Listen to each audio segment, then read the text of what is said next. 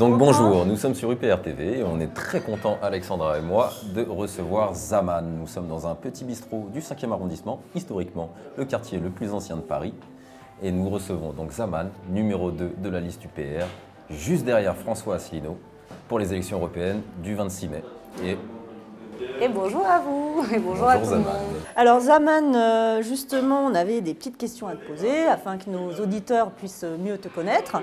Et notamment, euh, est-ce que tu peux nous, justement nous parler un peu de ton parcours? Ben merci, euh, merci d'être là et de me donner justement l'opportunité de prendre la parole et de, parler un petit peu de moi effectivement parce que au cours des différentes rencontres que j'ai pu faire euh, ces derniers temps sur les meetings, en rencontrant les militants, les adhérents, les sympathisants euh, de l'UPR. Je sais que c'est une question qui a été assez récurrente et que beaucoup de personnes aimeraient en savoir un petit peu plus sur moi et sur mon engagement. Donc voilà, donc merci euh, pour, pour ce micro tendu. bah alors bon, bah, on en sait quand même un petit peu, hein. tout le monde sait que je m'appelle Zaman, donc j'ai 29 ans. je suis d'origine algérienne, j'ai grandi dans le sud de la France et ça fait six ans que j'habite donc à Paris. Et je travaille dans l'immobilier euh, depuis euh, quasiment 5 ans. Voilà. À l'époque, je voulais, euh, donc déjà, bon, j'ai fait des études de droit, mention sciences politiques à Montpellier. Et ensuite, bah, je voulais tout simplement être journaliste. Donc pendant plusieurs années, j'ambitionnais vraiment de travailler en tant que journaliste, journaliste indépendant, genre voilà, reporter de guerre, cache investigation. Euh, et, puis finalement, bon, ben, la, vie étant ce qu'elle est, les portes s'ouvrant euh, et d'autres se fermant, où euh, voilà, les, opportunités se sont présentées dans un autre domaine, notamment en m'installant à Paris. Je pense que comme beaucoup de personnes qui, ont, qui ont eu le même parcours que moi, quand on arrive à Paris, on est obligé de subvenir à ses besoins et aux lourdes charges de la vie parisienne. Et donc, j'ai trouvé, un, enfin, un des premiers emplois que j'ai trouvé était dans l'immobilier. Et de fil en aiguille, je suis encore dans l'immobilier quelques années après. Euh, la raison également pour laquelle je n'ai pas euh, poursuivi euh, ma volonté de travailler dans le journalisme, c'est tout simplement que moi, j'étais animée par de véritables convictions personnelles. J'avais une image très angélique de la profession de journaliste, quasiment toute ma vie, hein, jusqu'à arriver à cette, cette étape-là, donc à l'âge de 23 ans à peu près, où euh, bah, déjà j'ai eu quelques expériences en tant que journaliste dans le Sud, dans des euh, presses écrites, en presse écrite, un petit peu en radio.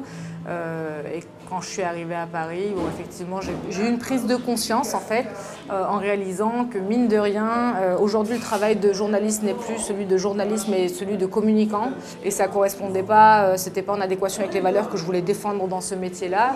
Et en parallèle, j'ai réalisé aussi que ma naïveté autour de la profession, où je pensais que le travail d'un journaliste journaliste était primordial dans la société pour lutter contre les, injustices, quelles qu'elles soient dans le monde, euh, ou même au pas de sa porte.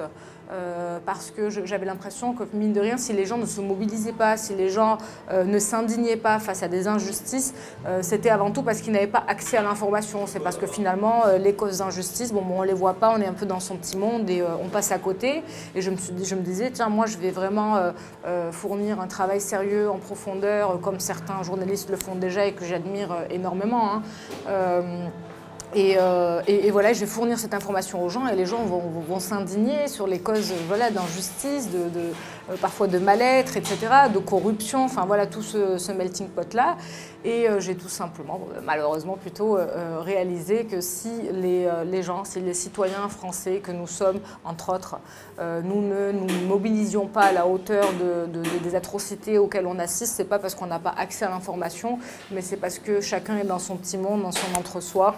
Euh, dans un monde assez individualiste où, mine de rien, grâce à Internet, on ne peut plus se dire qu'on n'a plus accès à ces informations. Si, euh, voilà, on a, même, même si on ne fait pas la démarche de rechercher, euh, on tombe forcément dessus, soit sur un article, soit sur les réseaux sociaux. C'est juste qu'on passe à autre chose et, voilà. Et, et donc, j'ai réalisé que j'allais pas révolutionner le monde, j'allais rien changer du tout. Et, euh, comme je l'ai expliqué juste avant, euh, j'ai continué euh, à payer mes charges, mon loyer, ainsi de suite, en travaillant dans l'immobilier.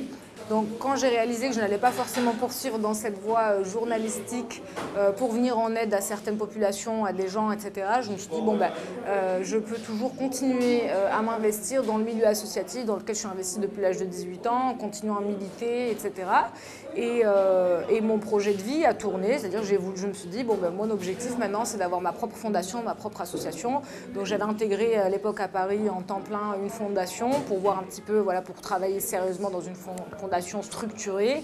Et c'était à cette époque-là où on m'a proposé, euh, euh, pour subvenir à mes besoins, de travailler dans l'immobilier. Et voilà, 5-6 ans après, j'y suis encore, mais je n'ai pas perdu de vue mon objectif principal qui est justement de pouvoir euh, à nouveau m'investir associativement, avoir, euh, euh, voilà, avoir une fondation dans laquelle je puisse venir en aide et notamment voilà, ma, on va dire, pas ma cible, mais les personnes essentielles pour moi euh, envers qui il faut venir en aide, ça reste les enfants. Et quand je dis enfants, c'est au sens large, hein, c'est toutes les souffrances qu'ils peuvent endurer, que ce soit en France ou euh, à l'étranger, parce qu'ils sont l'avenir de demain et parce que euh, vaut mieux les préserver pour faire, euh, pour tout simplement faire en sorte que dans le futur, le monde tourne mieux. Ok, donc tu as toujours été dans une démarche hyper altruiste en fait. C'est juste que tu savais pas quelle forme allait prendre ton combat en fait. Tu as, commencé par l'idée que tu voulais te lancer dans le journalisme, réveiller la France, et puis tu t'es rendu compte que finalement ça, les choses ne se passaient pas comme ça, que la charte de Munich avait passé à la trappe, et euh, il t'est dit que ton combat allait prendre une autre forme. C'est pas tellement la charte de Munich qui est passée à la trappe, mais euh, euh, euh, ce, sont, tous les citoyens que nous sommes qui sont passés à autre chose. Face à la multiplication euh, des informations, et effectivement qui sont bien, euh, euh, enfin, qui aujourd'hui euh, ne sont plus qualitatives, ça c'est une vérité, hein, on pourra en discuter tout à l'heure avec plaisir, mais c'est surtout face à l'individualisme que je- que j'ai baissé les bras très rapidement, certes, mais parce que je me suis rendu compte, même tous- en discutant avec les gens, mes amis, en leur disant Mais t'as vu, c'est un scandale ça, en 2005 par exemple, Ah, c'est un scandale, comment les Français peuvent se laisser faire, enfin pas en 2005, mais plutôt en 2007, voilà, Euh, c'est un scandale, comment on peut se laisser faire Bon, on s'en fout, machin. Je me dis Mais en fait, si on arrive à violer le- le- le- les- gens comme ça, à violer la démocratie, s'il y a un tel déficit démocratique dans un pays, euh, soi-disant avec euh, toute la liberté de la presse euh, qui puisse y avoir, toute la liberté d'expression qui puisse y avoir, tous les moyens de mobilisation citoyenne, et la liberté qu'on a de se mobiliser, et personne ne fait rien, qu'est-ce que tu veux que je change, moi? Je suis qui pour, euh, avec un article, une photo, un reportage, euh, faire réveiller les gens et faire réveiller les troupes En réalité, quand j'étais plus jeune, j'avais cette image, vous savez, de euh, la photo de la guerre au Vietnam, de la photo de la jeune fille qui fuit les Ah bombardements, exactement, et qui a contribué au choc émotionnel des Américains, qui a contribué, c'est un des facteurs qui a contribué à mettre fin à la guerre du Vietnam. Et c'est un peu comme ça que je voyais les choses. Je me dis, bon, ben, ça peut être moi, je, peux contribuer à ça. Mais en fait, non. Des photos, on en voit tout le temps. Là, il y a les manifestations de Gilets jaunes. Moi, les premières semaines, quand, quand on a vu les mutilés, je me suis dit, ça y est, il est fini, il est cuit. Lui, tous les autres, le système, on va faire comme en Algérie. C'est ce qu'ils ont fait juste après, pour le coup, que, que je pense à tout ça. C'était au mois de décembre, à peu près novembre. Et en fait, je vois que non, on s'en fout. C'est-à-dire que d'un samedi à l'autre, euh, on voit tous, toi, euh, Alexandra, moi, tout le monde, on voit tous défiler le tableau des mutilés qui, grandit, grandit de semaine en semaine. Et d'un samedi à l'autre, on assiste à ça. Mais le samedi d'après, tout ce qu'ils ont réussi à faire, c'est qu'il y ait moins de monde. Donc déjà, comment dire, la dissuasion par la peur déjà fonctionne terriblement. Et tu te dis, mais si les gens, c'est les Français en voyant des euh, vieilles dames se faire bousculer, hospitaliser, en voyant des vieilles dames se faire tirer euh, euh, des lacrymogènes et mourir chez elles, en voyant des jeunes, des adolescents se faire mutiler. Le pire, c'est quand j'ai vu aussi Mantes-la-Jolie, les lycéens mis à genoux comme ça, avec les, policiers qui les filmaient eux-mêmes. Donc c'est que derrière, ils savaient très bien ce qu'ils faisaient. Et en les, en les moquant, en disant, regardez, je me suis dit, non, mais c'est pas possible, les Français, pays des droits de l'homme qui a déposé la marque des droits de l'homme depuis 1789, on va pas se laisser faire. On s'en fout. C'est-à-dire qu'il n'y a personne. Puis tu parles aux gens autour de toi, ils vous disent quoi, les gilets jaunes, ça va, ils nous saoulent, ils rentrent chez eux, tous les samedis, c'est la même chose. Oh, tu veux faire Tu veux faire quoi? Donc oui, j'ai euh, quelque part baissé les bras sur euh, une action citoyenne, un engagement à travers le journalisme. Et euh, je crois savoir que tu étais abstentionniste. Et justement, comment t'en es venu à t'engager autant? Au sein d'un parti politique Eh ben, j'étais euh, abstentionniste. Alors, euh, dans les abstentionnistes, moi, je fais une petite distinction, mais qui quand même à son importance. À savoir d'un côté, il y a ceux qui ont vraiment, euh, qui sont pour le coup apolitiques, qui s'intéressent vraiment pas à la politique, qui, pensent que ça ne les concerne pas, etc. et puis, je pense que c'est la moitié euh, des abstentionnistes. Et puis l'autre moitié, ce sont les gens qui sont euh, déçus, qui ont cru à un moment, qui ont laissé tomber, qui ont euh, voilà, baissé les bras, qui ont voté toutes ces années pour un candidat et qui se sont retrouvés trahis d'une manière ou d'une autre. Et beaucoup d'entre eux ont réalisé, comme moi, et donc moi je faisais je dirais qu'il y a une troisième couche quand même d'abstentionnistes. C'est là où je vais me mettre moi pour le coup. Mais euh, donc, restons sur ces, abstentionnistes. Voilà, ils ont réalisé euh, euh, que mine de rien, ils vont voter. Et puis finalement, le gars qui leur a fait des promesses pendant six mois, pendant la campagne, alors rien, il, y en a un qui va lutter contre la finance, l'autre il va faire ci, etc. finalement, ils font rien pendant cinq ans, ils font tout l'inverse. Et quand j'ai réalisé, et quand ces personnes euh, bah, se disent mais attends c'est moi qui suis allé le légitimer, qui suis allé voter pour lui, donc il m'a trahi, j'irai plus voter parce qu'ils sont tous pareils. Parce que quand tu t'es fait avoir une fois, deux fois, trois fois, en général tu laisses tomber au bout d'un moment. Et il y a la troisième, on va dire, euh, euh, troisième vase d'abstentionnistes desquels je fais partie, c'est ceux qui ont conscience de tout ça, qui ont conscience qu'ils ne sont pas apolitiques, hein, parce que j'ai toujours été quand même intéressée, intriguée par la politique. et moi notamment, ce qui m'a toujours attirée dans la politique, mais depuis vraiment mon plus jeune âge, les modes euh, d'organisation des sociétés. Je m'explique. Euh, depuis, quand j'étais au CM2, c'est la petite anecdote entre nous, quand j'étais, au euh, quand j'étais en primaire, ou au CM2 à peu près, je pensais que le président de la République, je savais qu'il y avait un président en France, et je pensais que le président de la République, c'était bah, le gars le plus intelligent de tous les Français. Euh, le plus valeureux. tu pensais la même chose. Je te jure, un truc similaire. Pour moi, c'était euh, bah la méritocratie. Quoi. Bah, il est au-dessus de tout le monde. c'est genre un génie. Euh, et puis, je savais pas trop comment ça se passait, mais je me disais que si des millions de gens acceptaient de mettre une seule personne au-dessus de tous, c'est que quelque part, c'est un surhomme, quoi. C'est un surêtre. J'ai grandi.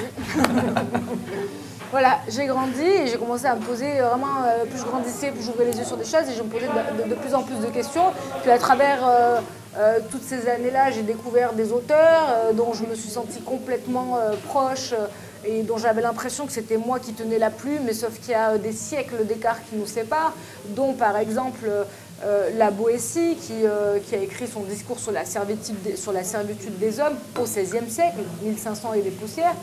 Et à euh, l'époque, il avait 18 euh, ans, et moi j'avais sensiblement le même âge quand je l'ai découvert. Là, je me dis, wow. Donc en fait, il y a un gars qui a 18 ans au XVIe siècle, écrit ce que moi je constate aujourd'hui au XXIe siècle au même âge. Et là, euh, fatalité totale, quoi. Tu dis, c'était à l'âge où j'ai le droit de voter en plus, tu vois. Donc tu te dis, ah ouais, ça va être chaud. Parce que voilà, il explique que finalement, l'être humain est presque ravi euh, de. Euh, se complaît dans, voilà, cette, dans sa servitude. Euh, on est presque. On, est presque heureux de désigner des maîtres et de dire bon ben c'est normal, c'est normal qu'il ait ses privilèges, c'est normal qu'il soit au-dessus de tout, c'est normal, voilà. Et donc moi la, raison pour laquelle je votais pas, c'est que tout simplement je ne comprenais pas le, je, ne je ne comprenais pas un système qui veut que tous les cinq ans on choisisse un homme parmi des hommes qui sont arrivés là, on ne sait pas comment, on ne sait pas pourquoi. C'est euh, euh, l'obtention des 500 signatures pour arriver à se présenter aux élections présidentielles, c'est complètement opaque. Euh, on ne sait pas qui a fait quoi, comment ont voté les gens et pourquoi. Pourquoi, euh, pourquoi il serait euh, légitime à permettre à quelques candidats uniquement d'en arriver à, se présenter devant tous les citoyens. Donc déjà, il y a un espèce de premier filtre antidémocratique qui est assez incompréhensible. la preuve, c'est que bon, ben, moi, je soutiens donc aujourd'hui François Asselineau. Il s'est présenté, il a eu l'opportunité de se présenter aux dernières élections de 2017, mais il n'avait pas eu ses 500 signatures avant.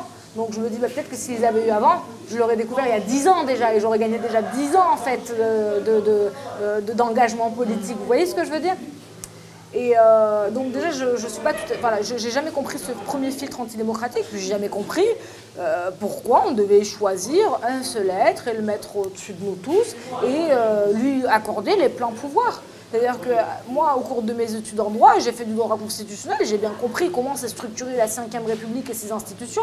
Ça répondait à une crise précise où on avait besoin, euh, parce que la Quatrième République était chaotique, on avait, et qu'en plus de ça, fin de la Deuxième Guerre mondiale, et puis on rentre dans la crise de la guerre d'Algérie, on avait besoin à ce moment-là euh, d'un pouvoir présidentiel fort, d'un pouvoir exécutif fort. Ok, mais les gars, on est en 2019. Enfin, je veux dire, il y a un moment où faut ouvrir les yeux et s'adapter euh, euh, à la société dans laquelle on vit sur tous les plans, y compris sur ce plan-là.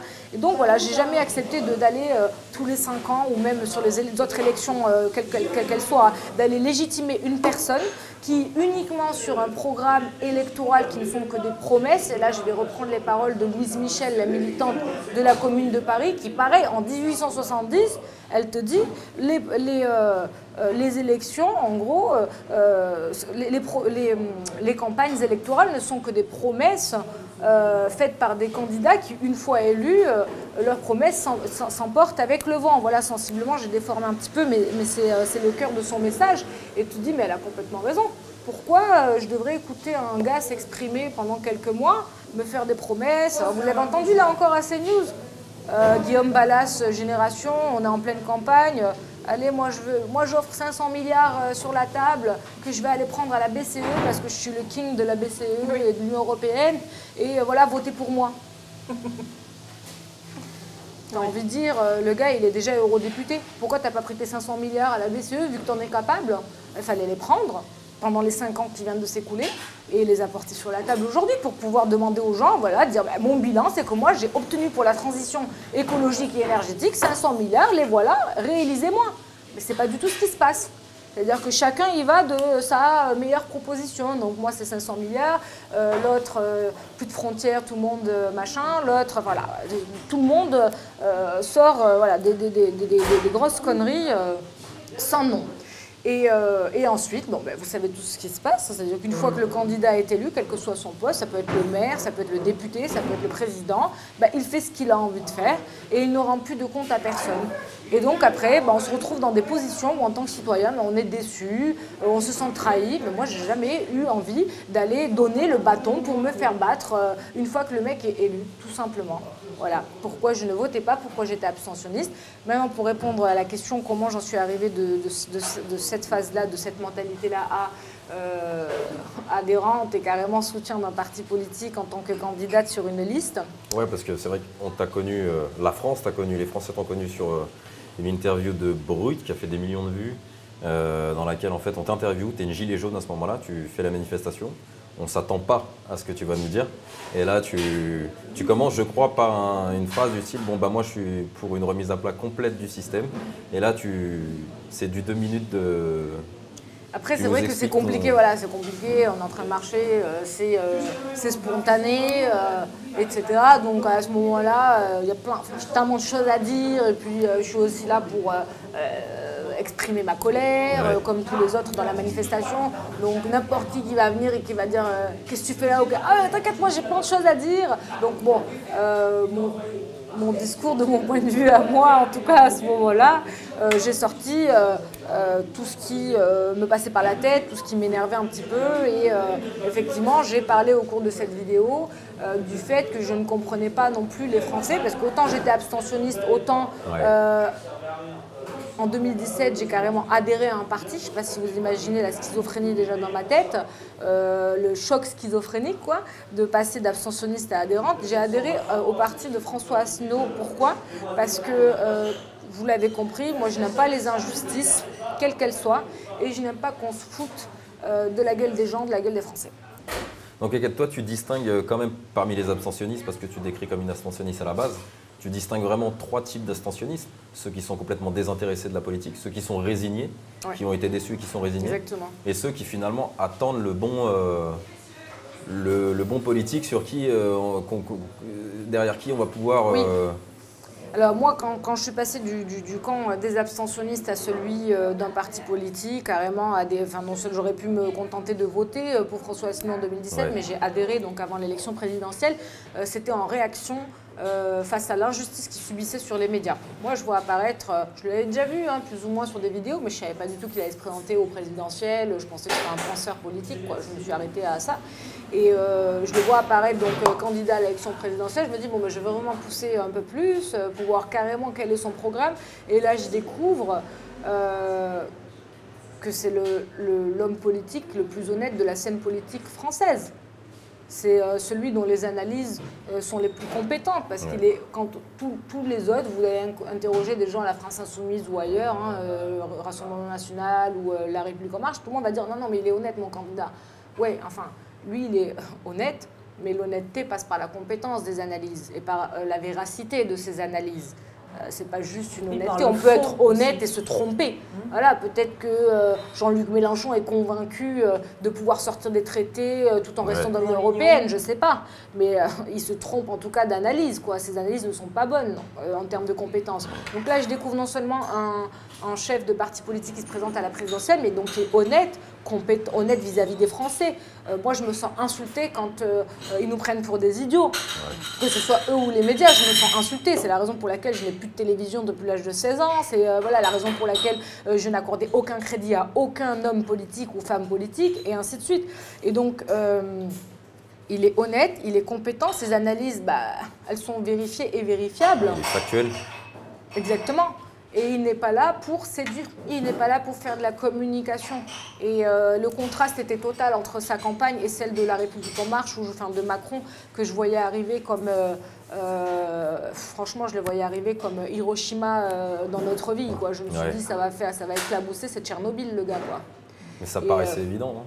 Et puis euh, quand tu vois l'éléphant au milieu du couloir et tu te dis mais non on va pas on va pas c'est pas lui. Oui, il peut pas, c'est pas possible. D'autant plus que je rappelle qu'en France on est vraiment dans une culture totale du bipartisme. C'est droite gauche gauche droite droite gauche et c'est tout. Et à chaque fois qu'un candidat centriste s'est présenté il n'a pas eu de chance de passer euh, au deuxième tour et de gagner. Donc je me suis donc j'étais partagée. Je me dis mais ça peut pas se faire maintenant. Encore moins avec un gars qui débarque de nulle part euh, qui n'a pas de parti politique qui n'a pas de vision politique et puis non, en fait, tout le monde a gobé le truc, quoi, des médias. C'est-à-dire qu'ils l'ont fait passer pour un, un, mec qui était anti-système, qui était venu révolutionner euh, euh, l'appareil politique. Une vague de fraîcheur. Euh. Ils, ont juste oublié qu'il était dans le. Ouais, voilà, mais ils ont juste oublié qu'au moment où il, s'inscrit, au moment où il participe à la campagne, il démissionne de son poste au gouvernement à Bercy. Ils ont oublié qu'en l'espace de quelques années à peine à Bercy, il a réussi déjà à nous montrer son vrai visage. Ce mec-là n'a menti à personne. Euh, il est arrivé, il a signé l'acte de vente d'Alstom à, à, General Electric, donc à des Américains, et il a poursuivi son petit euh, bonhomme de chemin. Je ne vais même pas euh, rentrer, pour ceux que ça intéresse, on, aborde assez les questions lors des meetings voilà, de, toutes les frasques de Macron, hein, les ventes des aéroports de Nice, Lyon et ainsi de suite. C'est un très bon commercial. Voilà. Et bah, écoutez, donc moi je pareil, donc, je, je, regarde, je me dis, bon, c'est bien, François Asselineau, j'aime bien parce que il dit la vérité. Là, intéressant, mais je comptais pas aller voter, je comptais pas. Puis après, vraiment, je vous dis, je rentre dans le vif de son programme et je me dis, ah ouais, quand même, il propose le RIP, donc référendum d'initiative populaire, donc il se fout pas de moi. Dans le sens où il aurait pu proposer le Frexit, j'aurais dit, bon, ben, c'est bien, ses analyses sont bonnes, mais il est comme les autres, euh, il veut euh, son petit siège, être vizir à la place du vizir, et ça sera sans moi, moi je suis pas là pour ça. Sauf que quand je vois qu'il propose le référendum donc euh, d'initiative citoyenne, on va l'appeler comme ça, je me dis ok, donc euh, il, est là pour nous quoi. Il n'a pas peur du peuple, parce qu'il n'y a qu'une personne qui a peur de la volonté euh, populaire, qui serait retort comme ça, qui refuserait d'inscrire le référendum d'initiative citoyenne dans son programme. Parce que si tu es en adéquation avec la volonté de ton peuple, la volonté démocratique, pourquoi tu aurais peur euh, de les solliciter, de leur poser des questions. Après tout, il ne faut pas oublier quelque chose, et c'est ce que j'ai toujours pensé, c'est que le président et tous les élus qui vont avec, et aussi même le gouvernement, même s'ils ne sont pas élus, euh, on va dire, par euh, liaison avec le président, ils le sont un petit peu, ils sont nos fonctionnaires, ils travaillent pour nous, et non pas l'inverse. vous voyez Donc même quand on entend, là, après son allocution, quand on entend les médias dire... Bah, bah, quand même, Macron, il a quand même proposé des choses. Il offre 1000 euros aux, retraites, euh, pour les retraites, etc. Mais j'ai envie de dire, mais c'est son argent, hein, Macron Il a sorti de sa poche Est-ce que c'est le prince souverain euh, qui a des mines d'or ou euh, de pétrole cachées quelque part et qui nous donne avec altruisme cet argent? Non, c'est notre argent. C'est à nous de décider comment on veut l'employer. Peut-être qu'on a envie de donner 2000 euros euh, aux retraités. Peut-être qu'on a envie d'investir plus d'argent euh, bah, dans l'écologie et moins dans euh, autre chose, moins dans l'armement, moins dans je sais pas. Mais en tout cas, c'est à nous de le décider. Donc voilà. voilà comment. Et, du coup, effectivement, quand j'ai adhéré, c'était donc, je vous disais, en réaction. en fait, je, vois, je le voyais euh, reçus dans des médias, euh, presque en forçant le passage, parce que tu sentais qu'ils n'étaient vraiment pas d'accord, euh, ils n'avaient pas envie de le recevoir. J'ai compris très vite pourquoi. Hein. c'est compliqué de lui faire face, honnêtement. Il a une telle compétence et une telle gestion de ses dossiers que c'est très compliqué de le, de le déstabiliser. Et, et ça, c'est hyper... de le contredire. Bah oui, oui, oui. Hum, exactement. Pas d'argument pour le contredire. Exactement. C'est ça la, la, force de la vérité, en fait. Quand tu as, as, la vérité en face de toi, tu sais pas bah, tu dis rien, la plupart se taisent. Ouais. Et ce qui est marrant, c'est que dès qu'on pose François Asselineau sur un média, euh, face à un intervieweur, l'intervieweur se transforme en militant. Je ne sais pas si vous avez euh, capté le truc, mais à chaque fois, on l'a vu là encore l'exemple avec euh, France 24, donc hop, déjà elle était très sur la, sur, la défensive et elle était militante. Quoi. Je suis sûr que tu lui retires sa feuille devant elle, elle est perdue. Bah, déjà vu la, la, déjà, la profondeur de ses arguments. Mais voilà, les journalistes se transforment en militants et donc en charognards près, euh, on dirait des hyènes euh, dont si on lâche la laisse, ils vont lui sauter dessus. Et c'est ce qui s'est passé. Chaque fois qu'il était invité, je regardais un petit peu sur les réseaux et tout ça. Je disais, mais waouh, waouh, waouh, à ce point, ils ont peur de lui, de ce qu'il a à dire, ils ne laissent pas parler à ce point. Et un jour, j'étais assise à la gare de Lyon, face à la gare de Lyon, dans un café, je regardais ça et je dis, oh et je bouillonnais parce qu'en l'attaquant, en attaquant le messager, c'est le message qu'on attaque et c'est tous ceux qui le portent aussi derrière parce que j'ai toujours été euh, pour le Frexit, enfin, j'ai jamais compris notre appartenance à l'Union européenne. On va pouvoir euh, expliquer aussi pourquoi. Et euh, du coup, je me sentais attaquée. C'est-à-dire qu'on attaquait François Asselineau, qui n'était rien ni personne pour moi parce que je ne le connaissais pas. Mais quelque part, on m'attaquait moi parce que je pensais exactement tout ce qu'il était en train de dénoncer. Et là, j'ai dit non, mais ça va pas du tout. Donc, ils font passer pour un extrême droite, facho, vieux croulant avec des idées d'un ancien temps qui remonte à 70 ans et ainsi de suite. Euh, c'est tout ce que je ne suis pas, hein, et c'est tout ce qu'il n'est pas non plus. Et là, je me dis, non, mais ça va pas du tout. Et puis en plus, je le faisais passer pour une espèce de prêcheur, euh, euh un espèce d'un gourou, ouais, même gourou, hein, enfin, un, espèce de, vieux monsieur qui prêche pour ce, prédicateurs dans, la rue, un peu foufou, euh, comme ils font aussi avec Cheminade, etc., hein, pour les mettre tous dans la case des dingues. Et, euh, là, je me suis dit, non, ça ne va pas le faire du tout, parce qu'il y a des gens, et je sais qu'il y a des gens comme moi qui euh, sont frexitaires, il y a des gens qui ont compris l'enfumage de l'Union européenne et qui vont pas, qui c'est pas possible. Et à ce moment-là, j'avais aucun autre moyen pour me défendre face à, ce qu'ils subissaient et à ce que j'avais l'impression aussi de subir. Mon seul moyen de résistance et de réaction, bah, c'était d'adhérer, de montrer qu'en fait, il y a des gens qui sont en train de le suivre. Quoi. Ils sont là, ouais. J'avais pas d'autre moyen. Donc en fait, c'est la seule raison pour laquelle j'ai adhéré à ce moment-là. C'était pas pour me dire, ah bah tiens, super, j'ai envie de faire partie d'une famille politique. pas du tout. pour soutenir. Euh, Exactement, c'était pour dire non, non, non. Euh, ouais, c'était vraiment pour soutenir euh, le programme, pour soutenir la sortie de l'Union européenne, quoi. Et puis évidemment, bon, ben, avant d'adhérer, j'ai quand même fait, euh, euh, avant ça, hein, avant cet épisode, j'avais quand même mené ma petite enquête pour voir si c'était un homme qui portait aussi des valeurs humanistes. Est-ce que euh, c'est un diviseur? Est-ce qu'il fait comme Sarkozy qu'il Est-ce qu'il est là pour diviser entre communautés les Français? Il y a des Français de première zone, seconde zone et ainsi de suite. Ou est-ce qu'il fait comme Emmanuel Macron? Donc il y a les gens qui sont tout, les gens qui sont rien. Et lui, il est plus dans une division non pas communautaire, mais dans une division sociale. Voilà, il y a les classes sociales, il y a celles qui méritent d'exister, puis il y a les autres qui sont là pour faire exister euh, ceux qui ne sont rien. Enfin bon, bref. Et euh, as fait ta petite, euh, ta petite bah enquête Oui, oui, j'ai regardé, c'est-à-dire des prises de, de, position, de parole de sa part sur d'autres sujets que la sortie de l'Union européenne.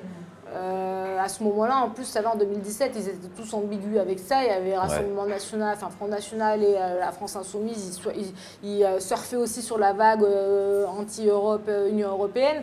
Donc euh, j'aurais pu adhérer à l'un ou à l'autre si j'étais aussi dans cet état d'esprit de juste sortir de l'Union européenne.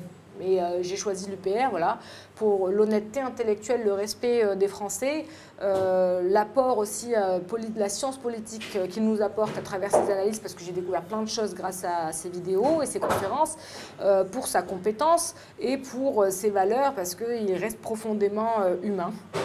Et maintenant, je peux le garantir à tous ceux qui nous écoutent et qui en doutent, parce qu'effectivement, donc suite à la vidéo euh, dans les Gilets jaunes, bah, François Asselineau m'a contacté, euh, enfin m'a contacté, il a posté un message sur Facebook en disant euh, bah, merci à cette jeune fille qui a pris la parole pour le citer entre autres, hein.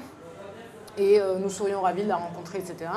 Bon, bah, j'ai mis j'ai mis, euh, j'ai mis quelques jours quand même, une bonne dizaine de jours avant de répondre parce que bah, la vidéo s'était tellement enflammée, enflammée sur le net, je n'avais pas compris pourquoi et je maîtrisais pas le truc et puis j'avais pas envie de me retrouver dans ça et je me disais non, non, non, ça va trop loin, c'est pas, pas ce que je demande, c'est pas ce que je veux. Euh, j'ai juste parlé, je m'attendais pas du tout à ce que ça puisse.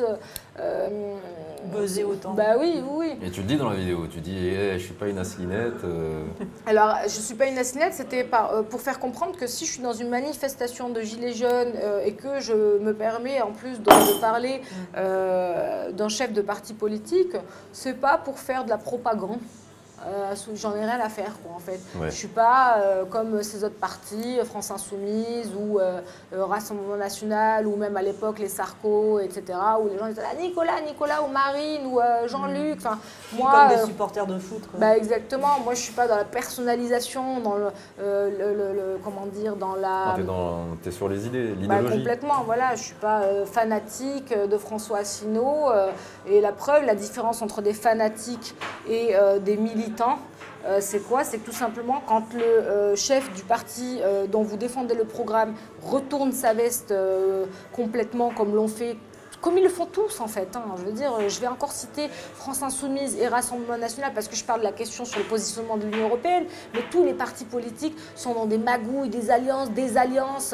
on a bien vu, Dupont-Aignan, bah, il est passé de gaulliste à extrême droite, il fait alliance pour son petit poste, enfin des trucs de dingue quoi. C'est Game of Thrones. ouais, Game of Thrones, exactement. Tout le monde se bat pour, euh, pour le siège. pardon, professionnalisation de la politique. Oui, le problème, il est là, comme c'est des professionnels de la politique, donc ça ne les dérange pas de passer d'un parti à l'autre. Exactement, oui. c'est juste. Euh, Exactement, ils ne sont pas du tout animés par des convictions et je tiens à souligner que vraiment, ça fait, c'est tous les partis français qui sont comme ça. Euh, le front de gauche, un coup, ils font front de gauche et puis, donc, je sais pas, depuis les années 2000, fin des années 2000, ils font front de gauche, ils sont tous ensemble, du PCF, NPA, Lutte ouvrière, Jean-Luc Mélenchon, etc. Et puis là, d'un jour, bah, ils sont plus ensemble. ça veut dire quoi? Enfin, je veux dire, euh, ça n'a pas de sens. Euh, idem pour euh, Emmanuel Macron, il faisait partie du gouvernement Hollande, puis finalement maintenant il est en guerre avec Hollande pour des guerres d'écho, et il se rapproche de Sarkozy qui dit être son père spirituel, quoi. Ou, enfin, allô, quoi. non, mais vraiment. Et les gens, ils ouvrent pas les yeux, quoi. Enfin, et donc quand je dis je suis pas une aslinette, c'est dans le sens, moi je vous parle de François Asselineau, c'est parce que il en a là-dedans. Je suis pas une fanatique. Demain, il retourne sa veste, il commence à parler de sortir des traités, mais en restant un pied dans l'Union européenne et l'autre pied, euh, je sais pas où. Ce sera la première. Euh, ben, voilà, merci, au revoir. Et tous les, euh, tous les militants et les adhérents de l'UPR, je sais qu'ils feront exactement la même chose parce qu'on est là pour les bonnes raisons. Exactement.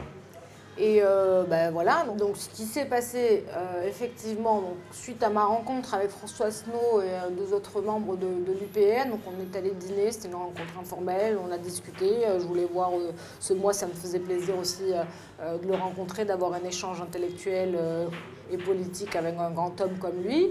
Et, et il m'a parlé, il m'a introduit l'UPR TV qu'ils allaient créer pour justement euh, promouvoir d'autres visages au sein de, l'UPR. Euh, il m'avait posé une question, François Sinou, ce soir-là, en me disant ben, comment on fait pour. Euh, enfin, pas comment on fait, mais quels seraient vos conseils pour nous permettre d'attirer des personnes, des personnalités comme vous au sein de l'UPR, etc. Et je lui avais dit bah, ça serait bien de montrer, de mettre à l'honneur d'autres visage pour montrer que l'UPR est un véritable parti structuré, un parti euh, éligible, avec euh, plein de compétences et donc plein de forces vives, forces humaines derrière qui soutiennent tout le programme. Et donc c'est là où il m'a dit, bah, sachez que j'ai déjà entendu, j'ai déjà reçu ses conseils et j'en ai tenu compte et on va créer donc l'UPR TV pour mettre à l'honneur d'autres visages, etc. Du, du cercle militant, adhérent et ainsi de suite. Et euh, bah, j'ai accepté de devenir animatrice de l'UPR-TV avec grand plaisir. Et ensuite, euh, bon, bah, les, semaines se sont écoulées, euh, les mois se sont écoulés. Et François Asselineau m'a reproposé un rendez-vous au cours duquel il m'a proposé de, prendre, de devenir, enfin d'accepter la, la, position de numéro 2 sur la liste aux, aux européennes, qui arrivait très rapidement derrière. la réalité, c'est que lors de ma première rencontre avec lui, il m'avait suggéré, il m'avait euh, plus ou moins avancé l'idée euh, euh, de prendre des responsabilités politiques en intégrant la liste aux européennes. On n'a absolument pas parlé de, de, position dans la liste, c'était voilà, plutôt symbolique en fait. Hein, et j'avais refusé. J'avais refusé bah, pour plein de raisons, hein, entre autres que je n'étais pas là pour ça, que ça ne m'intéressait pas justement de prendre des responsabilités politiques. Voilà, moi, pour moi, je suis une citoyenne. Euh, je milite à ma façon dans la vie quotidienne en prenant la tête à tous ceux qui, euh, qui acceptent de m'écouter. Ouais, exactement, comme de tous. et euh, voilà, et pour moi, ça, se ça, ça, ça, me suffisait, entre guillemets, ça se résumait à ça. Hein. Et, et, voilà, donc après, bon, ben, UPR TV, et donc il me reconvoque quelques temps après et il me propose cette position numéro 2 en m'avançant plein d'arguments et moi en avançant plein de contre-arguments et euh, en me demandant de prendre quand même le temps de la réflexion. Et trois semaines après, après avoir, euh, j'ai passé à peu près trois semaines à me dire que j'allais évidemment refuser pour euh, plein de raisons. vraiment, moi j'ai ma petite vie et là, en gros, on est en train de me proposer de m'exposer médiatiquement et euh, de faire face. C'est ce que je lui ai dit. Je lui ai dit, si on était 30 ans en arrière, je prendrais le temps de la réflexion de cette proposition. Parce qu'à l'époque, il y avait quand même une certaine tenue, une certaine dignité euh, au, sein du, de, de l'ambroglio euh, politico-médiatique qui n'est plus aujourd'hui. Depuis l'arrivée des chaînes d'infos en continu, si on peut dire info, chaînes de com en continu, depuis les réseaux sociaux à outrance, bah, les gens, on dirait que voilà, c'est pareil c'est des voraces, ils attendent que le, la petite phrase, le petit mot euh, pour sauter sur l'occasion de détruire euh, les gens. Mm. Euh, moi, perso, oui, j'ai pas envie. Pourquoi faire? C'est vrai, à ce moment-là, il me pose la question, c'est peut-être bizarre ce que je veux dire, mais j'ai quel intérêt à accepter? Je n'ai pas d'intérêt, j'ai que des inconvénients, des désavantages. J'ai pas envie d'être exposé, j'ai pas envie que les gens me connaissent. J'avais pas envie d'être exposé. Qu'est-ce qui t'a décidé alors finalement à accepter? Eh ben, euh, C'est quand tu as su le, salaire du, député européen Non, je dit, il y a un truc à faire. je l'ai su très récemment. je l'ai su très récemment grâce à... Euh, en faisant le calcul...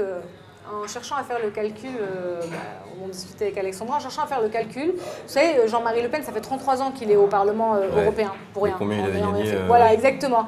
Donc je voulais savoir, en 33 ans, combien il a pu gagner grâce au Parlement européen pour faire le parallèle avec nous, nos vies, etc. Et, et, du coup, je suis allée chercher l'information. Donc, il a gagné quasiment 3 millions d'euros en 33 ans. Voilà, 3 millions d'euros, c'est de quoi acheter euh, un très bel appartement à Paris euh, euh, et bien plus encore. Hein. Mm. Bien plus encore, 3 millions d'euros. Hein. Et là, c'est vrai, je me dis, waouh, c'est-à-dire que quelqu'un de lambda, un citoyen, un galérien qui a pris un crédit à 33 ans, il est en train de finir de le payer tout juste, en transpirant chaque mois. Puis le gars pépère, ça fait 33 piges qu'il touche son salaire sans payer d'impôts dessus. En plus, c'est ça qui est complètement ouf, quoi. Ok, il est bon. Ah non, sans payer d'impôts. Pourquoi? On ne sait pas. Tous les autres fonctionnaires euh, de France ont un salaire euh, grâce aux contribuables, on va dire, mais payent des impôts. Puis eux, non. Bah, comme ils ont écrit leurs propres règles, de toute façon, c'est eux qui légifèrent sur leurs propres règles. Pourquoi s'imposer euh, de payer des impôts? On va toucher 7000 et quelques euros, mais en plus, on ne va pas payer d'impôts dessus. Tout va bien. Et toi, quand tu as adhéré à l'UPR, du coup, parce que moi, personnellement, autour de moi, euh, on m'a dit euh, Zaman Ziwan. Donc maintenant, c'est vrai qu'on peut dire ton nom et ton prénom. Tu as quand même les initiales de Zinedine Zidane. donc qu'est-ce que tu es venu mettre un coup de boule à la politique euh bah, On peut dire ça. Bah, effectivement, à partir du moment où. Bah, quand j'ai fini par accepter, c'est assez simple, c'est que j'ai, euh, là je vous dis, pendant trois semaines dans ma tête c'était non. D'ailleurs, je répondais pas à François Asselineau ni à l'UPR parce que c'était non. Et euh, au bout de trois semaines, j'ai eu une conversation avec euh, l'une de mes meilleures amies également Fabien de l'UPR, à deux moments différents. Donc il y en a une qui m'a dit tiens c'est marrant, ça fait plus de 20 ans que je te connais, c'est la première fois de ma vie que je te vois reculer face à une situation à cause de la peur. Je me j'ai pas peur, que tu racontes? Bah si, Parce que là, les arguments que tu m'avances, en fait, c'est pour rester dans ta zone de confort. C'est-à-dire que oublier les convictions, oublier euh, l'engagement euh, et euh, militant et, et en fait, tu laisses place à la peur. Mais non, c'est pas parce que j'ai peur, c'est parce que j'ai pas envie de. Ah ouais, en fait, c'est parce que j'ai peur. et là, je me dis, ah ouais, ah, je suis comme ça en fait. Parce que j'ai quand même une autre estime de moi-même où je me dis, euh, bah non, moi je suis une fonceuse, j'ai pas peur. Euh, euh, par mes convictions, je suis prêt, pour mes convictions, je suis prête à tout. et là, bah non, en fait. C'est-à-dire que ça fait des années que je braille à droite, à gauche, à qui veut bien l'entendre, qu'il faut sortir de l'Union Européenne, et voilà pourquoi, même à des gens qui s'en foutent. Et ça fait des années que je me dis, mais waouh, enfin, comment les gens, pourquoi ils m'écoutent pas, pourquoi? Et là, on me dit, attends, attends, on va tendre une tribune, un micro, et là, il y a plein de gens qui vont t'écouter. Euh, c'est le but. et là, je me dis, et je suis en train de, refuser, c'est bizarre. Et donc après, j'ai une conversation avec. Donc ça m'a commencé à me travailler. Je suis rentrée du Sud en me disant, aïe, aïe, aïe.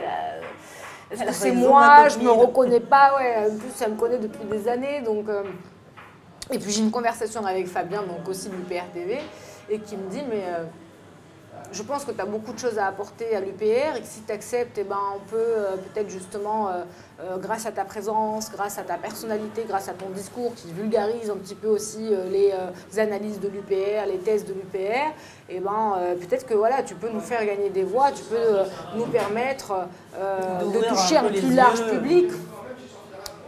Et bah, je dis, bah, ouais, enfin, ouais.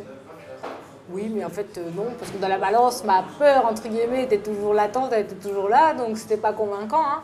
Et là, c'est là où euh, ça a switché dans ma tête, c'est qu'il me dit, mais tu te rends compte si on fait 2,9% euh, Ah, elle me dit, ouais. Il me dit, et si en fait ta participation à la campagne, ça pouvait être bah, les 0,1% qui nous permettrait, grâce aux 3% aux élections européennes. Donc à 3% euh, on a combien de sièges L'UPR a combien de sièges au Parlement européen Alors à 3%, on a le remboursement des frais de campagne. Ok. Voilà. Qui, euh, pour un parti comme l'UPR, est primordial. Super important. C'est primordial parce que l'UPR, c'est le seul parti de la scène politique française qui n'a aucun euro d'endettement auprès d'aucune banque. Et qui vit de l'argent de, bah ses adhérents. Exactement, ça fait 12 ans que ça existe. Les adhérents, certes, on en a de plus en plus, mais euh, il y a un moment où pour grandir, pour avoir des projets plus, plus grands, de, de, plus grande envergure, euh, il va falloir qu'on ait des moyens financiers. L'argent, c'est le nerf de la guerre, de toute façon. Hein. Et euh, on ne pourra pas compter que sur euh, la, générosité des adhérents et des militants. Et donc, effectivement, en obtenant 3% à ces élections 26 mai, euh, on obtient les remboursements de frais de campagne. Ça veut dire pour nous euh, euh, grandir, ça veut dire peut-être nous permettre bah oui, de prendre aussi des gens à temps plein pour travailler de manière continue au siège. Ça veut dire aussi pour l'UPR TV des reportages plus intéressants, des insides aussi, dénoncer un petit peu ce qu'on fait déjà, mais juste en parlant, c'est des moyens supplémentaires. Quoi. Et là, je me dis, ouais, si je refuse et qu'on fait 2,9%, tu vas t'en vouloir toute je vais m'en vouloir toute ma vie. Et puis euh, je vais avoir du mal à me regarder dans une glace parce que je suis pas comme ça. Je vais commencer à me dire, waouh, enfin. En fait, comme diraient euh, des amis, et bah, après tu la fermeras en fait, tout simplement. On ne veut plus t'entendre parler ni du PR, ni d'Assino, ni du Frexit, ni de rien. Tu te tais, tu continues ta vie comme tout le monde, puisque là on te tend l'occasion, euh, l'opportunité de te battre pour tes convictions et puis tu veux refuser. Et là j'ai appelé, j'ai dit, bon. ok, j'accepte. voilà. Comment je me retrouve sur, euh, sur cette liste en tant que numéro 2. Et euh, bah, la campagne. Euh, oui, la, la, campagne, elle est quasiment à la fin, on n'est pas très loin du 26 mai. Bah, Donc, en tant que citoyenne, justement, comment tu as vécu? Comment tu as vécu, toi, les meetings? C'est comment de, prendre le micro, de parler à à 1000 personnes. Bah, le truc, c'est qu'à partir du moment où j'ai accepté, euh, y a je ne peux plus reculer devant rien. Euh, moi, j'ai même pas envie d'aller sur les plateaux de médias, je ne vais pas vous mentir, hein, j'ai pas envie de jouer à cet exercice. Euh, voilà, pour toutes les raisons qui viennent d'être évoquées, c'est pas quelque chose qui m'attire. Maintenant, les meetings, c'est un exercice différent, certes. il paraît que la deuxième peur de l'homme après la mort, c'est de prendre la parole en public devant des gens. Encore une fois, le fait d'être animé par des convictions annule un petit peu cette euh, crainte, cette peur et cette inexpérimentation, enfin une expérience que j'ai euh, euh, de l'exercice.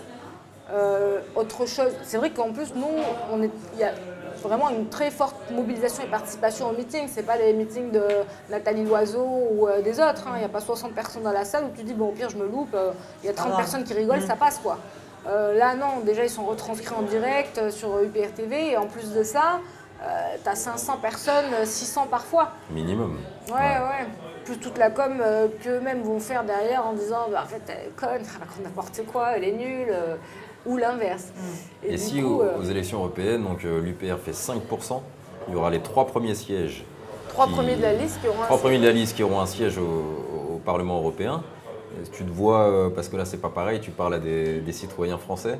Est-ce que tu te vois là au milieu des députés européens euh, Encore plus, clairement encore mieux. Parce que euh, ce qui se passe, justement, l'exercice du meeting dans une campagne, c'est pour galvaniser les foules, mais les foules, elles sont déjà conquises et acquises à ta cause, en fait. S'ils ont fait le déplacement, surtout pour des élections européennes, c'est qu'ils sont, voilà, ils sont déjà conscients, éveillés, et, euh, ils savent pourquoi ils sont là. Donc finalement, ce c'est pas le même exercice. C'est-à-dire que toi, tu es là, tu leur parles, il faut que tu aies un plus au moment où tu parles. Ça sert à rien de faire du François Asselineau. Ils connaissent déjà François Asselineau, ils connaissent déjà les analyses nucléaires. Si moi, euh, Zaman, j'ai pas un plus à apporter à ceux qui prennent le temps de se déplacer, venir au meeting, ou à ceux qui restent 4 heures devant nos euh, meetings sur euh, YouTube, je ne sers à rien. On laisse François Asselineau parler tout seul. Donc c'est ça la difficulté de l'exercice pour moi en réalité. Mais demain, on obtient les trois sièges de députés européens.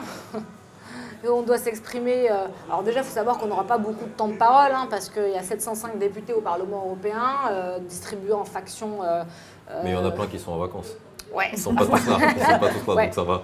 c'est pas faux, c'est pas faux. D'ailleurs, nous, euh, on a la palme, parce qu'entre Jean-Marie Le Pen, qui euh, ils l'ont pas vu depuis euh, des années, et Florian Philippot, qui suit de près derrière, on a vite compris. Hein. Mm. Donc non, évidemment que si on obtient trois sièges de députés européens, on sera présent constamment, quitte à déménager, à s'installer entre Bruxelles et Bruxelles et Strasbourg. Mais en tout cas, voilà, il faut savoir que à partir du moment où moi j'ai accepté, je sais que je dois mettre ma vie personnelle professionnel, mes projets euh, sur lesquels je travaillais, etc., euh, en stand-by pendant 5 ans. Euh, il y a ça aussi qu'il fallait mûrir au moment d'accepter, c'est de se dire, bon, ben, ça vaut vraiment la peine et le coût que je me donne à fond pour permettre à l'UPR de faire 3% et donc 5% dans l'idéal au minimum. Parce que moi, de l'autre côté, je mets en stand-by mon travail, ce, pourquoi, ce à quoi je me consacre depuis plusieurs années.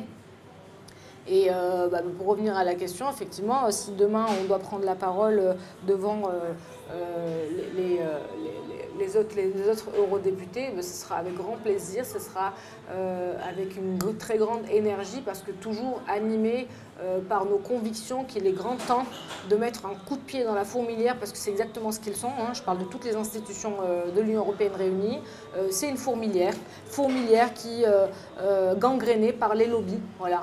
Il y a 25-30 000 lobbies euh, euh, euh, qui, qui, sont en train de ronger Bruxelles, qui sont en train de ronger les institutions européennes.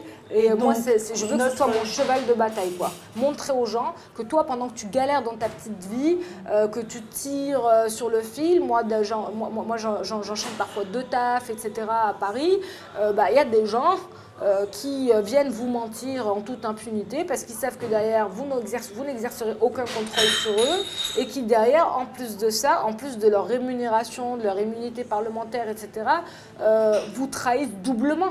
Parce que non seulement ils ne font pas le travail pour, pour, lequel ils ont été élus, ils ne respectent pas leurs engagements pendant la campagne électorale et en plus, ils vont se corrompre auprès des lobbies. Donc euh, moi, mon objectif, c'est ça, c'est vraiment d'aller foutre un, euh, peut-être pas un coup de boule euh, comme Zizou, mais en tout cas un coup de pied dans la fourmilière. Et l'objectif, c'est vraiment pour nous, parce qu'on n'y va pas pour changer l'Union européenne, hein, comme 100% des autres listes aux, élections du 26 mai. on ne ment pas aux Français, hein, on reste sur la même ligne de l'honnêteté intellectuelle et politique vis-à-vis de ceux qui nous écoutent. L'UPR ne propose pas d'obtenir des sièges d'eurodéputés pour euh, aller changer l'Union européenne. Ce qui est évident, c'est qu'on ne jouera pas le jeu du moins 10 ans. C'est-à-dire qu'on n'ira pas voter contre ou voilà, à l'encontre de toutes les lois sous prétexte qu'on est pour le Frexit. On votera évidemment toujours au profit, au bénéfice, dans l'intérêt des Français et des peuples européens dans leur globalité, mais pour autant, on pourra, grâce à l'UPR-TV notamment, vous montrer factuellement ce qui se passe réellement dans les institutions et personne ne le fait ça. C'est une galère pour trouver euh, réellement, à part quelques journalistes engagés, c'est très compliqué de trouver des députés, des fonctionnaires européens qui viennent vous dire en fait ça se passe comme ça là-bas. Il y en a vraiment très peu qui viennent sur les plateaux dire mais attendez, ouvrez les yeux, l'Union européenne c'est ça. Moi j'y participe pas, j'ai pas été euh, corrompu par un lobby, mais voilà les preuves. Moi j'y vais pour ça. Voilà. J'y vais pour ça, pour que les Français ouvrent eh les yeux. bien, on te soutient. oui, on te suivra. Et il y a pas mal de gens, euh, d'adhérents à l'UPR, qui ont travaillé à la Commission. Toi aussi, tu as travaillé à la Commission oui, européenne. Moi aussi, j'ai travaillé deux ans à la Commission et qui européenne. rejoignent et qui, quand même, on a leur témoignage, on a leur, leur, expérience. Euh... Bah, C'est-à-dire qu'une fois qu'on y est, on voit réellement ce qui se passe, on voit justement euh, le pouvoir des lobbies et, euh, et on et se de l'argent euh, gaspillé, comme tu me racontais. Ah, mais les sommes et les sommes et les si, millions. Si les gens cherchent l'argent, il est à la Commission européenne. Hein. Et ça se compte en milliards. Hein. Donc l'argent, il y en a. Il y a vraiment beaucoup, beaucoup d'argent. Et comme il y a beaucoup d'argent, moi j'étais sur un programme euh, européen sur deux ans où j'avais 2 millions d'euros Oui. à gérer. Eh bien, j'ai fait une économie. 2 de trois- millions? Oui, 2 millions. Ça va? Bah ça va, mais en même temps, je savais que c'était l'argent des contribuables français et européens et j'allais pas jouer avec. Donc j'ai fait une économie de 300 000 euros et euh, pour la commissaire européenne qui s'occupait de ce programme, c'était la première fois en 10 ans qu'on lui rendait de l'argent. D'habitude, on lui demandait toujours Tout de l'argent pour finir les programmes. Et moi, ça me semblait insensé que euh, les Ouais. gens ne fassent pas attention. Parce qu'il y a du fric, tu vois. Si j'avais pas eu assez d'argent, ben, on m'aurait redonné de l'argent. Mm. Et pourquoi il y a du fric et pourquoi il est employé comme ça et pourquoi on les laisse l'employer de cette façon-là? Parce qu'il n'y a aucun contrôle démocratique. Et c'est pour ça qu'il faut en sortir de l'Union européenne. C'est parce que nous, c'est beaucoup trop loin de nous. Les institutions européennes sont beaucoup trop opaques, fermées et, euh, et technocratiques. On ne comprend pas. Et c'est surtout qu'on nous fait croire que ça ne sert à rien. Puisque là, on croit encore que c'est Macron qui gouverne. Ouais. Oui, parce qu'il y a beaucoup de gens qui euh, ne réalisent pas que 100% des politiques économiques donc, euh, nationales en France euh, découlent directement des grandes orientations politiques et économiques qui nous sont imposées directement par la Commission européenne. Et bah, c'est donc forcément... nous- en tant que petits Français ici, on se dit attends, on va taper sur Macron, on va taper sur Hollande, on va taper sur Sarko, et ça va continuer comme ça combien de temps? C'est-à-dire qu'aussi longtemps qu'on se battra contre le L'exécutant. oui, on va dire voilà, le petit soldat, le bon petit soldat, bah, on ne gagnera pas la guerre comme ça en fait, c'est ça le Non, parce que les gens ont besoin de personnifier euh, les choses, l'ennemi. Et donc, euh, Macron, c'est le. Mais en vérité, Macron. euh, Bah, D'où donc le fameux système euh, qu'il faut remettre à plat et dont je parlais dans la vidéo de Brut. Quand je dis qu'il faut remettre le système à plat, c'est celui-là, c'est mettre carte sur table, expliquer qui est responsable de quoi et euh, pourquoi on se retrouve en France dans une situation de crise politique, économique, sociale, morale et ainsi de suite. Et, et, et- pour pouvoir guérir des maux, pour aussi- il faut déjà pouvoir cibler le, le- le bon responsable. Et Macron, en fait, c'est bien parce qu'on personnalise grâce aux institutions, grâce à la Commission européenne, notre adhésion à l'Union européenne. Euh, c'est génial. Le système fait que on va personnifier le méchant, et puis le méchant, on fait quoi? On lui coupe la tête tous les 5 ans et on dit ça passe. En fait, Ouais. le système, il est toujours là, il est toujours neutralisé, enrichi, alimenté. Et c'est pareil pour les partis d'opposition. Ça fait plus de 40 ans qu'on n'a pas de parti d'opposition. Euh, je veux dire, un parti d'opposition qui, depuis 40 ans, vous dit à chaque élection européenne, depuis 79, on va changer l'Europe. Et puis 5 ans après, on va changer l'Europe. Ben, C'est simple. Pourquoi les Français disent pas, mais pourquoi vous l'avez pas changé depuis 40 ans? C'est-à-dire que même avant de- d'en arriver au point de dire je veux sortir de l'Union européenne, je veux que la France sorte, bah, tu te dis bah, quand même l'Union européenne c'est plutôt pas mal pour X raisons, supposons, euh, on va peut-être pouvoir la changer. Mais quand tu vois que ça fait 40 ans, c'est-à-dire je Et ça peux passe. rien faire. Et ça passe. Ça fait 40 ans qu'on n'arrive pas à la changer. Donc à un moment donné, si tu es en couple, que tu as tout fait pour sauver ton couple, ça fait 40 ans que voilà, tu essaies de sauver ton couple, mais que ton couple, ton, ton- ton- ton compagnon ne t'apporte plus rien.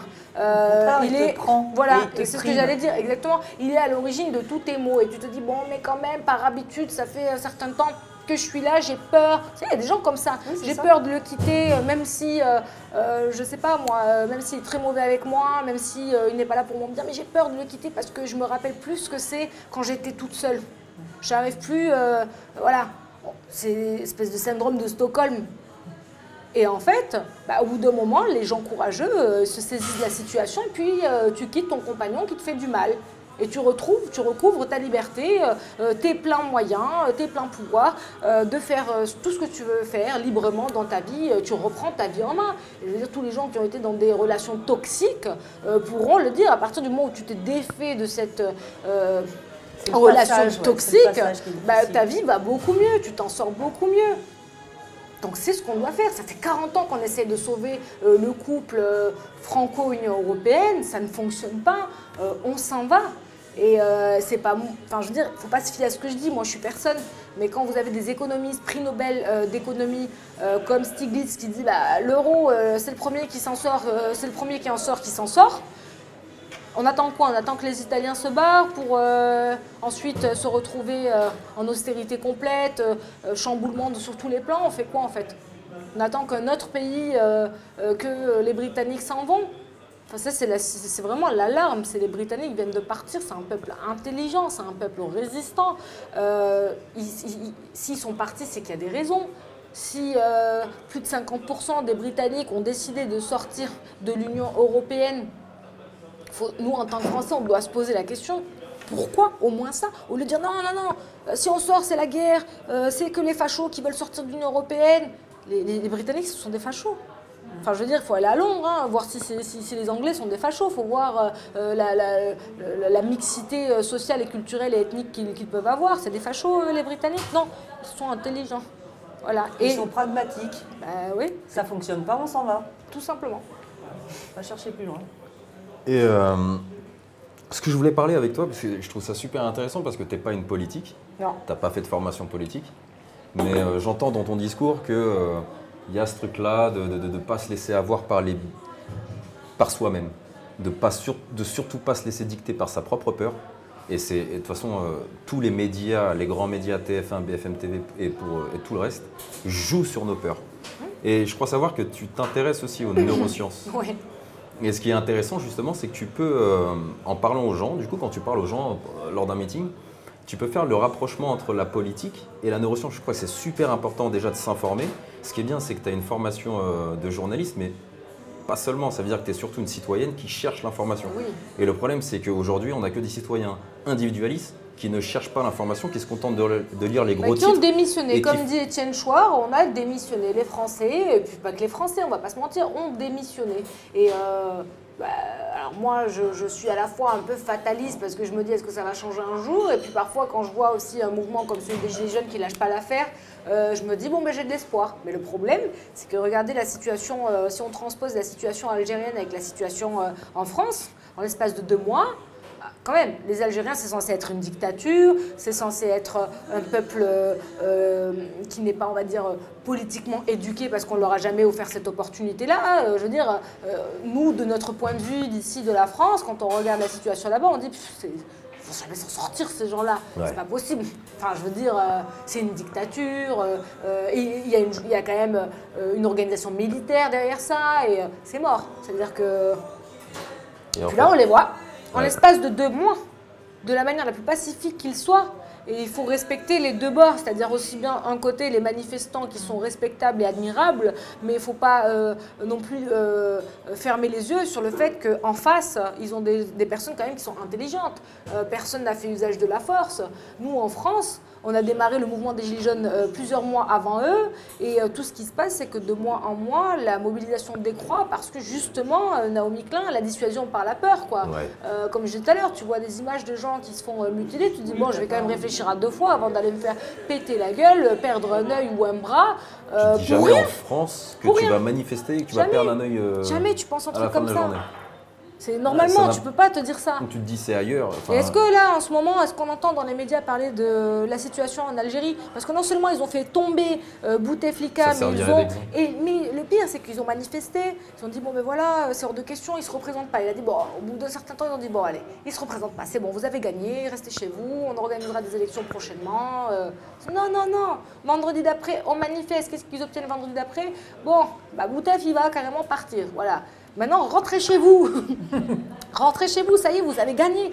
Vous avez fait tomber le dictateur, vous avez fait tomber le gars qui est là depuis euh, 20 ans.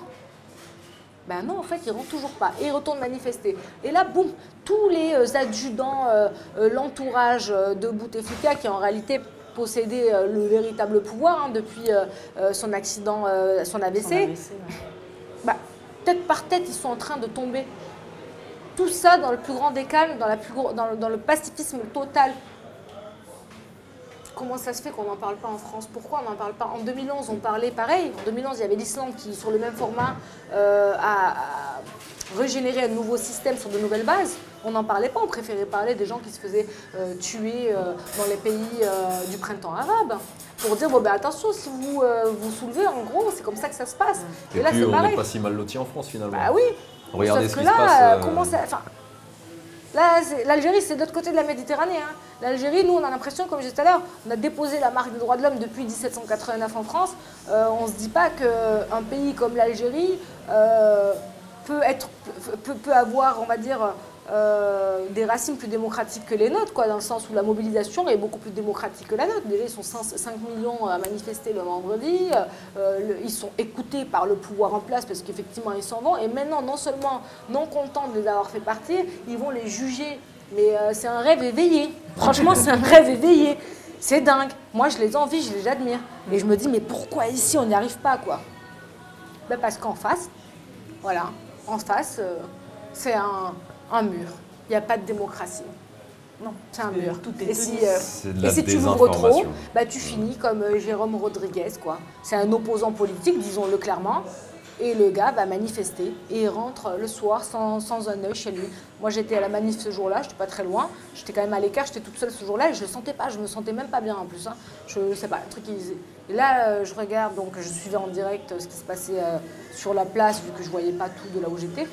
Et je vois qu'il se fait euh, tirer dessus. Jérôme Rodriguez, quand même. Je dis pas que d'autres méritent de se faire tirer dessus et pas lui, mais c'est un signal très fort qui est envoyé à la France, quoi. C'est-à-dire, si vous voulez pas finir comme lui, tous ceux là, tous ceux que vous êtes à le soutenir, restez chez vous. Waouh. C'est ça. On n'en parle pas, mais au Qatar, c'est. euh, tu, tu tues euh, 37 personnes, mise à mort de 37 personnes euh, publiquement, puis tu laisses un corps euh, euh, en signe de. Pour envoyer un message au peuple. Mais c'est exactement la même chose quand tu fais ça à, Jérôme Rodriguez. Donc là, si vous voulez, tout ce qui se passe, la manif des Gilets jaunes, parce que moi, euh, dans, dans l'esprit un peu euh, trotskiste, j'étais d'accord, hein, je suis complètement euh, Ouais. pour une révolution euh, par la base et par la rue. hein, ça, c'est sûr, j'ai toujours cru. Sauf que là, c'est en train de. Ça a commencé à se passer, mais ils ont refroidi tout le monde. Vous voyez? Que ce soit le pouvoir ou les chiens de garde qu'il y a autour, en disant un coup c'est euh, des extrêmes droites, un coup c'est des antisémites, un coup c'est des. euh, je sais pas, ils ont sorti tellement de trucs. Un coup c'est dangereux, c'est eux les black blocs, c'est eux qui cassent, c'est eux qui tuent, c'est eux qui machin, c'est eux qui vont vous blesser si vous y allez et tout. Tu Un te coup, dis, ils euh, attaquent l'hôpital. ah oui, maintenant ils attaquent l'hôpital, c'est dingue quoi, Enfin, c'est juste Ouais. hallucinant. Et là tu te dis, bon bah ok, tout le système est euh, très soudé, très solidaire pour faire en sorte que euh, ça ne se passe pas. Donc il n'y aura pas de révolution par le bas, qu'on se le dise, malheureusement. Et le seul, tout de suite, hein, dans la conjoncture actuelle, je dis pas peut-être que dans deux mois, tout le monde va se réveiller et on va se mobiliser massivement. Et auquel cas, j'aimerais bien savoir comment ça va se passer en face si on est 5 millions comme en Algérie à manifester euh, le samedi. Pour le moment, c'est pas le cas. Pour le moment, le gouvernement est en train de gagner parce qu'il démobilise les gens, parce qu'ils nous font peur, euh, avec, à travers la violence policière, à travers plein d'autres choses. Puis euh, les gens aussi, il y en a qui ont une ville samedi, donc ils ne peuvent pas toujours se déplacer, etc.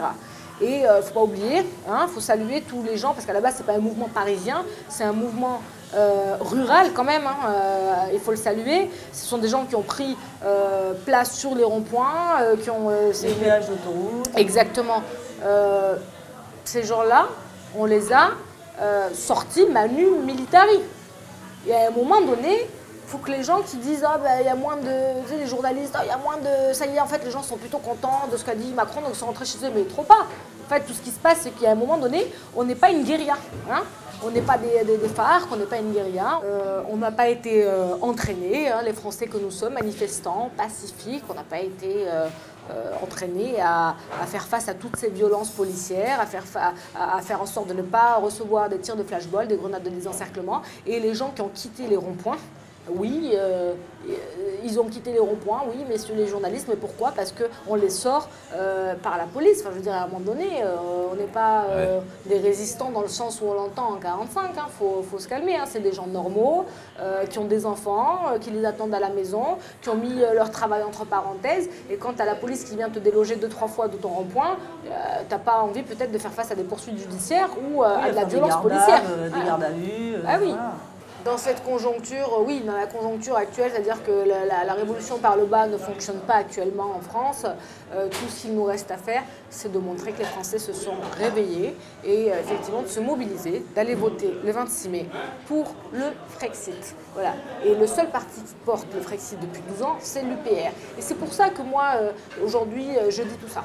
C'est pas pour euh, l'UPR en tant que parti politique, je m'en fous.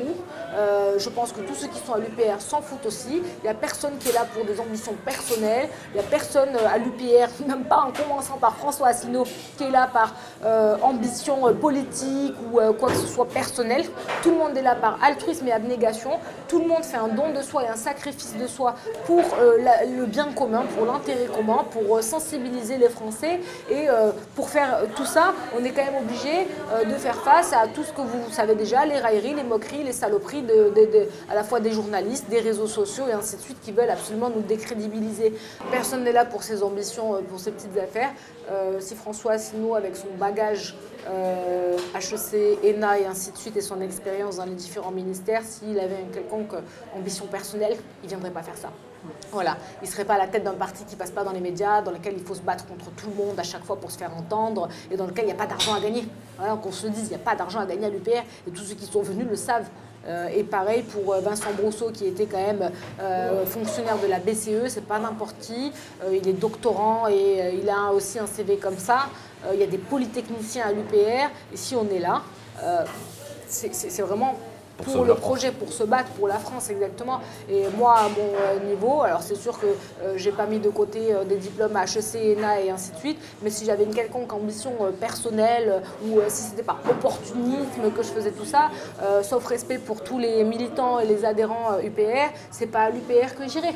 Euh, c'est- voilà, j'irai dans un parti où euh, je peux gratter un poste d'attaché parlementaire ou tout simplement euh, euh, du temps dans les médias pour me trouver un autre poste par la suite ou voilà, je sais pas exactement, mais voilà, je pense que je rejoins, j'aurais rejoint, vous savez, comme tous ceux qui ont, tous les gamelleurs de 2017, euh, qui étaient dans des partis divers et variés, qui se sont dit attends le vent tourne par là, République en marche, euh, on y va quoi. Puis d'un coup, ils sont plus LR, ils sont plus PS, ils sont plus rien en fait, ils sont euh, leur petite personne et ils sont allés euh, chercher leur gamelle quoi. Il n'y a pas de gamelleur à l'UPR. Alors, on va terminer par des petites questions. euh, Bon, on va voir, on ne dit rien, on va voir. Euh, Tu commences? Zaman, De Gaulle ou Mitterrand? Faut que je réponde euh, bah, De Gaulle. De De Gaulle. La résistance, bien sûr. Et alors, Bouteflika ou Macron? Ça, c'est dur. Alors le pantin ou la marionnette euh, On va monter un guignol, on va ouvrir un bah, Aucun des deux, évidemment, aucun des deux. hein. Franchement, euh, PSG ou OM vous voulez que je me fasse des ennemis? 6 ans que tu habites à Paris maintenant. Euh, On sait que tu viens du Sud. Euh, en fait, ça va être compliqué. PSG, OM, non. euh, MHSC, hein. Montpellier Héros. Et après, ouais, Montpellier Héros, désolé. Montpellier Non, ce qui est bien avec quelqu'un de. Bah, du coup, tu, tu, tu- tu décides de, de répondre une troisième, une troisième réponse, ce qui fait que tu ne retournes pas ta veste. Ouais, on est tu là, réponds vraiment euh, selon ouais. tes convictions. Et alors, quelque chose qui passionne euh, certains internautes, brushing ou cheveux naturels? Brushing ou afro? Oui, ou afro Euh, les deux. Après, c'est vrai que je préfère mes cheveux au naturel parce que c'est plus moi, hein, c'est ma vraie coupe, c'est les cheveux avec lesquels je suis née. Donc forcément, euh, je me sens un peu plus euh, moi-même euh, avec euh, les cheveux bouclés. Donc ouais, à fond, Talon ou basket? Les deux. Les deux? Ah ouais, les deux. Ouais. Les deux, les deux. Bah, merci beaucoup, en tout cas, Zaman, euh, d'avoir répondu à nos questions. J'espère que euh, nos auditeurs euh, bah, te connaîtront plus à travers euh, cette euh, interview. Perso, super interview. Moi, moi je sais pour qui voter. J'étais pas sûr au départ, et puis euh, après avoir entendu Zaman parler. euh, Bah, merci, merci beaucoup de m'avoir donné euh, la parole. Euh, merci pour les questions très pertinentes, parce que je pense que malheureusement, au cours de cette campagne, rares seront les journalistes qui donneront la parole librement comme ça et euh, avec des questions aussi pertinentes pour comprendre vraiment le fond des choses. Merci Merci à et toi. à bientôt. Merci à toi, Zaman.